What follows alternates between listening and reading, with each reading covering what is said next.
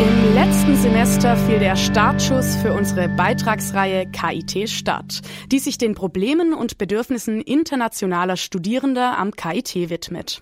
In der nun folgenden vierten Ausgabe der Serie stellt Radio KIT-Redakteur Armin Mirfala vor, welchen Beitrag der Sport zur Integration im deutschen Alltag leisten kann. Nur noch wenige Tage, dann ist es soweit. Am 12. Juni ertönt der Anpfiff für die Fußballweltmeisterschaft in Brasilien.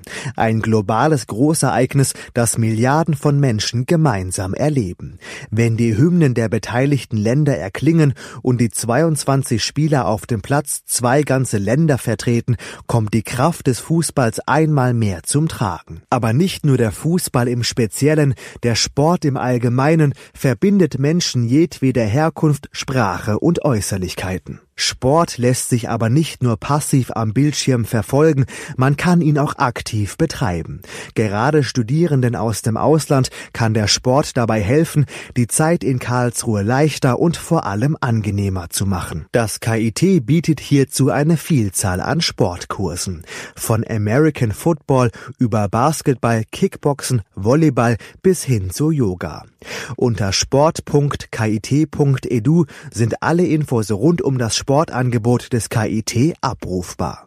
Welche Sportarten angeboten werden, wann die Kurse dazu stattfinden und wie viel Euro die Gebühr beträgt. Und auch wie die Anmeldung erfolgt, erfährt man auf der Homepage. Wer sich für einen Sportkurs anmelden möchte, muss zunächst den Semester-Sockelbeitrag leisten. Dieser liegt bei 10 Euro. Erst wenn der Beitrag bezahlt ist, kann man sich für die einzelnen Kurse anmelden. Wie hilfreich der Sport für die Integration und auch das Studium in Deutschland sein kann, zeigt das Beispiel des Sportstudenten Elnis Prasovic.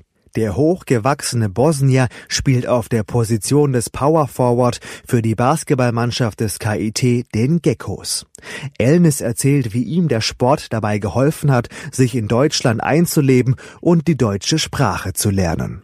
In Sport, ich glaube, die, die, die Leute sind mehr äh, offen und ja, sie haben mich sofort akzeptiert und dann, ja, möchtest du hier oder möchtest du Deutsch lernen, ja, dann, sie haben äh, Witze über mich, also am Anfang auf Deutsch gemacht und dann musste, dann musste ich verstehen, ja, das was bedeutet, dann habe ich gefragt, sie haben mir geantwortet und äh, das war ja.